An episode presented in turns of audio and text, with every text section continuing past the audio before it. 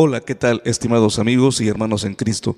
Es un privilegio volver a encontrarnos a través de estos micrófonos para meditar en un tema interesante. ¿Cómo tratar a un enojón o enojona? Es probable que usted tenga que lidiar continuamente con uno de ellos, ya sea en su hogar o en el trabajo, la escuela o incluso la iglesia. Tal vez puede ser su propio esposo o esposa, pues los enojones abundan por todos lados, creándonos una tensión constante que de no saber cómo tratarlos, nuestras relaciones, además de deteriorarse, finalmente pueden terminar con nuestra propia vida. Hay cuando menos tres principios que debemos tomar en cuenta y que nos servirán de marco de referencia para saber cómo tratar al que siempre está enojado. Primero, debemos entender que el enojo es pecado y no una simple debilidad o un defecto sin importancia. En casi todas las ocasiones, el enojón piensa que no es tan grave su forma de ser, llegando incluso a pensar que es algo necesario, sobre todo si logra salirse con la suya a través del enojo. Increíblemente, aquellos que se portan mal se hacen los enojados para que nadie les diga nada. Una madre me decía, pastor, yo no puedo regañar a mi hija porque se molesta cuando le llamo la atención, se enfurece, no me deja hablar, me levanta la voz, me insulta y nadie le puede decir nada, ni a su padre respeta.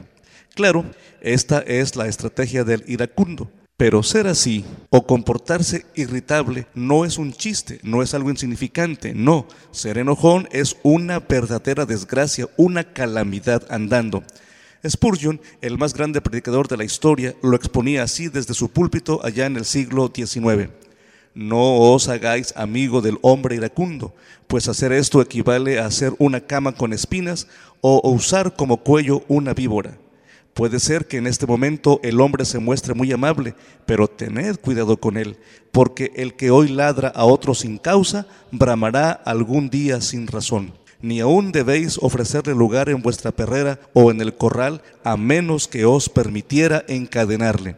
Amigos, el enojo es pecado porque es una combinación de odio, rencor, amargura, tristeza, frustración, desesperación y cosas por el estilo.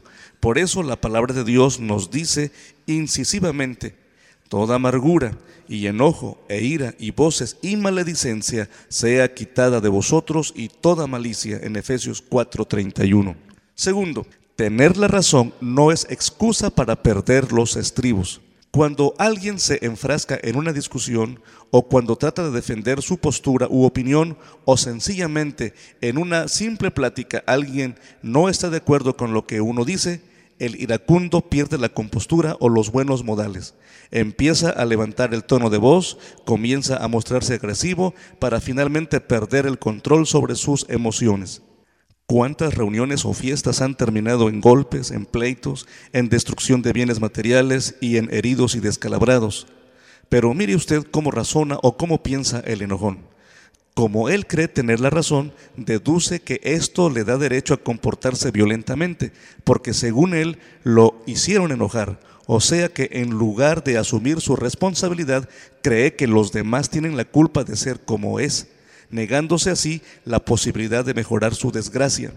No, mi amigo, suponiendo que usted haya tenido la razón, en el mismo instante en que usted empezó a subir el tono de voz, en el que empezó a insultar, en el que empezó a destruir lo que estaba a su alrededor, en ese instante usted dejó de tener la razón en ese instante usted empezó a pecar.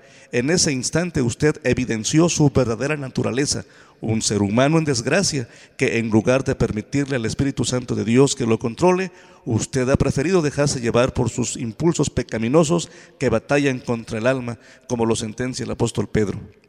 Es interesante la forma de razonar de los enojones. Si usted quiere hacer la prueba, hágalo.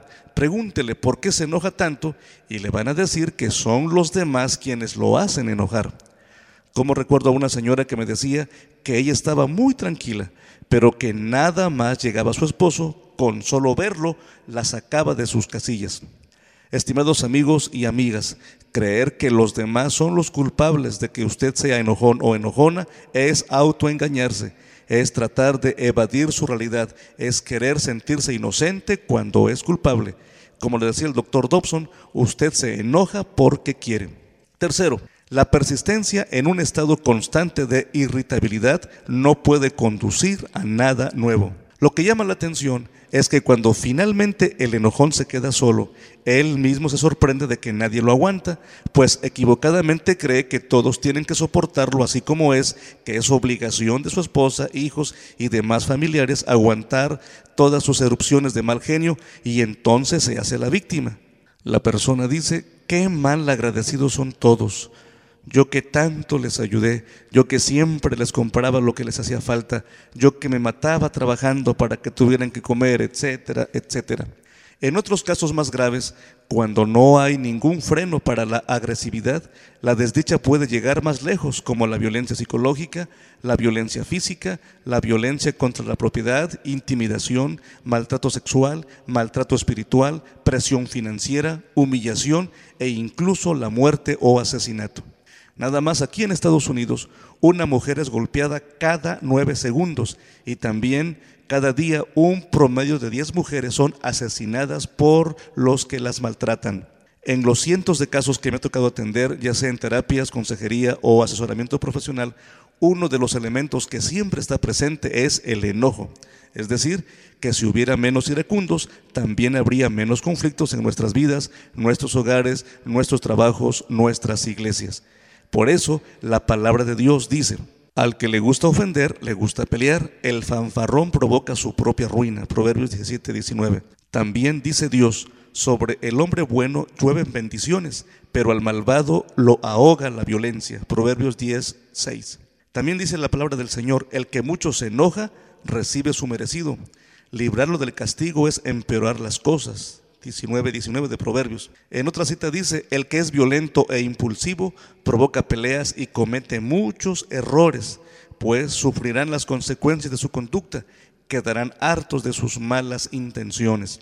En esta ocasión vamos a tratar de ayudar a los que viven con el enojón y lo rodean, pues siempre será una carga muy pesada que sobrellevar, como dice la palabra de Dios en Proverbios, el violento engaña a su amigo y lo desvía por el mal camino y como gotera constante es la mujer pendenciera. Proverbios 27:15 y 16:29. Estas son algunas ideas que le podrán ayudar en su trato con el enojón. 1. Evite el enfrentamiento. Esto es lo que dice Dios. Río desbordado es el pleito que se inicia, más vale retirarse. En 17:14 de Proverbios y en el 15:1 dice, la respuesta amable calma el enojo, la respuesta violenta lo excita más. En otras palabras, lo primero que se tiene que tratar de lograr es evitar el enfrentamiento, el choque, porque el enojón es un experto en esto y como dice el refrán, para pelear se necesitan dos. Por lo tanto, si la otra persona tiene ganas de pelear, usted no le siga el juego, no le conteste ásperamente, no caiga en la trampa, no muerda el anzuelo. El texto bíblico dice, el necio muestra enseguida su enojo, el prudente pasa por alto la ofensa. Claro que es difícil, pero tenemos que intentarlo porque la ruina aparece cuando la otra persona también se enoja. Es decir, alguien tiene que permanecer en calma para que no se hunda el barco. Si en alguna ocasión usted ha tenido que subirse a un bote, canoa, chalupa o embarcación pequeña donde solo caben dos personas, una debe sentarse de un lado y la otra del otro lado para guardar el equilibrio. Si ambos se sientan de un solo lado, irremediablemente se van a voltear a irse al agua. Ya con una persona que se enoje suficiente calamidad para que el otro o los otros también se enojen. En psicología el término correcto es pendenciero, para aquel que le gusta pelear, que le encanta echar pleito, el bravucón, el fanfarrón, el sácale punta, el valentón, el que saca chispas a la primera. Dios nos aconseja que no te hagas amigo ni compañero de gente violenta y malhumorada, no sea que aprendas sus malas costumbres y te eches la soga al cuello. Esto dice Proverbios 22. En muchos casos ya no tenemos la alternativa de evitar a un enojón, ya sea que porque estemos casados con ellos o por las circunstancias laborales o académicas. Entonces es tu oportunidad para convertirte en un pacificador. Segundo, si la persona persiste en el enojo, ignórela. No gana usted nada con tratar de seguir discutiendo. Si la persona está enojada, no va a oír razones o explicaciones y tampoco le interesa que le expliquen algo. Lo único que quiere es pelear porque está de malas, está malhumorado. Escuche lo que Dios dice en su palabra. Corrige al insolente y malvado y solo lograrás que te insulte y ofenda. Reprende al insolente y ganará su odio. Pero Por otro lado, corrige al sabio y te ganará su aprecio. Enseña al hombre bueno y aumentará su saber. Proverbios 9, 8 y 9. Si alguien está irritado, enfurecido y echando chispas, no es el momento para hablar con él. Tendrá que esperar usted otro momento. Cuando él o ella estén calmados, tal vez se pueda lograr algo. Por eso es una desgracia vivir con un enojón o enojona, porque todo intento de comunicación, diálogo o convivencia puede verse interrumpida por los abruptos y erupciones de mal genio que echarán por tierra lo poco o mucho que se haya avanzado en la relación. Tercero, promueva el diálogo y la comunicación. Cuando la persona ya esté más relajada, entonces vuelva a retomar el tema de la conversación, vuelva a intentarlo, no antes. Se recomienda que en el caso de los hombres un buen momento es después de comer.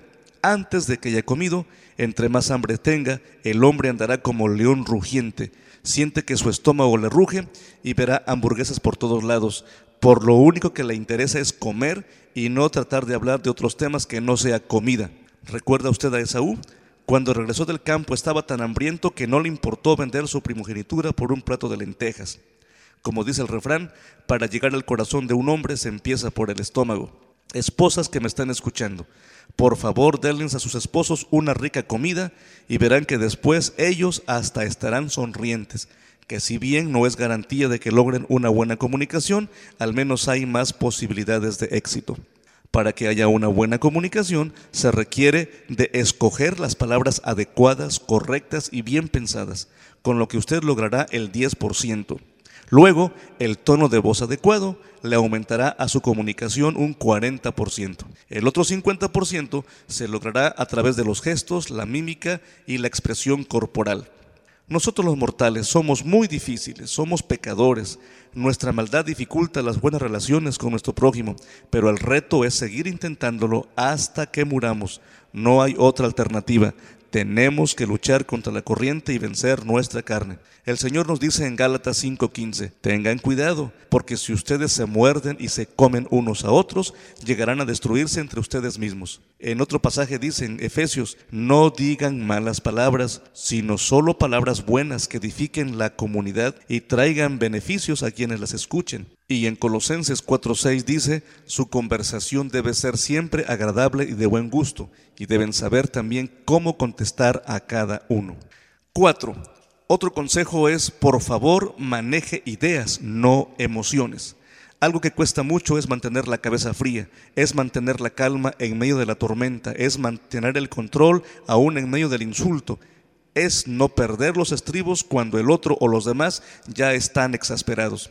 Por eso dice Proverbios 29:11, que el necio da rienda suelta a sus impulsos, pero el sabio acaba por refrenarlos. En el momento que usted se excite y adopte una actitud intransigente, lo único que logrará es desestabilizar a los demás y lo más grave, empezará a pecar y a ofender a Dios. Por eso un buen consejo es distinguir entre una diferencia de opinión o un altercado personal. Si usted está en la diferencia de opinión, va por buen camino. Es el camino de las ideas, de los argumentos, del raciocinio, de la mente abierta, del conocimiento, del sentido común. Pero si usted ha pasado de la diferencia de opinión al altercado personal, entonces usted va en camino peligroso, inestable y pecaminoso. Usted ahora va por la vía de las emociones, de la inmadurez, de la intolerancia, de la necedad y de la falsa espiritualidad.